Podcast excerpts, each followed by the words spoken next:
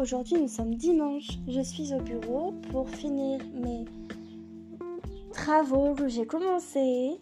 Voilà, pour mener un long projet sur le long terme. Donc aujourd'hui, j'ai le besoin et j'ai l'envie de vous raconter ma première, mes premières années de ma vie. Voilà.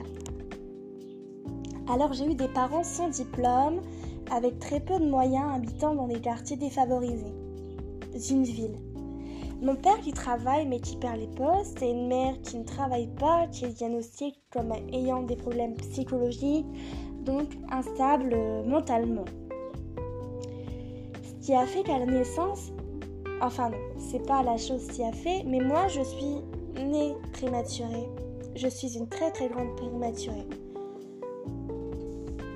À la naissance, je suis sans arrêt à l'hôpital pendant plusieurs périodes, loin de mes parents. Je n'ai pas eu de date bien précise, juste eu des informations à ce niveau-là.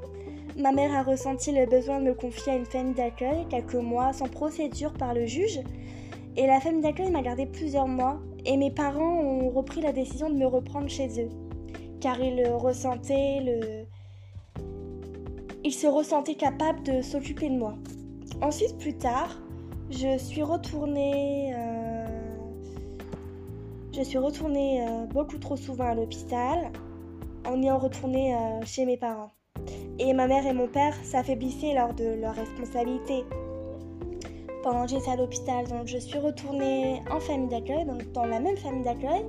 Et enfin, une troisième fois, par contre, par l'intermédiaire du juge, à l'âge d'un an et demi. Et à partir de ce moment-là, je suis en famille d'accueil et je vois mes parents à des jours fixes, c'est-à-dire par exemple un, mercredi par mois, deux mercredis, ou un week-end, ou je sais plus très bien, mais c'est un peu dans ce genre-là.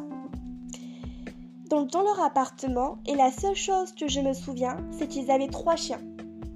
Et j'étais en danger, ils me sautaient dessus, je savais à peine marcher, ils me bousculaient et personne ne réagissait. Alors la sécurité totale, c'était euh, quand ma famille d'accueil venait me chercher, que j'ai nommé Tata. Voilà, parce que quand j'étais petite, quand elle m'a appris à marcher, à parler, à manger, à m'asseoir, à m'habiller, toutes les choses qu'un enfant doit apprendre pour bien grandir, j'ai commencé à faire mes premiers mots, ta ta ta ta ta ta ta, ta comme ça. Et donc, voilà, maintenant, je la nomme Tata. Je me souviens, on partait le matin à pied jusqu'à l'école ou au bus, toutes les deux. Elle m'aidait pour les devoirs, euh, etc. On faisait des jeux, on faisait des sorties, enfin voilà quoi, une, une vraie famille épanouissante et à l'écoute, à l'attention, etc. quoi. Et puis au CP, au CP, on s'est rendu compte que j'avais d'énormes difficultés en mathématiques. Alors j'étais une bonne élève, gentille, calme et qui se laissait souvent faire par les autres. Mais en maths, euh, j'ai eu beaucoup de soutien. Voilà, j'ai le droit à beaucoup de soutien. Et mon retard a été rattrapé. Et puis, euh, au moment où tout allait bien, où j'étais bien remise sur mes pieds, euh, à 7 ans et demi, j'ai été euh, forcée à réfléchir si je voulais rester euh, chez Tata ou retourner dans ma maison, à l'appartement, avec les chiens, avec papa, maman.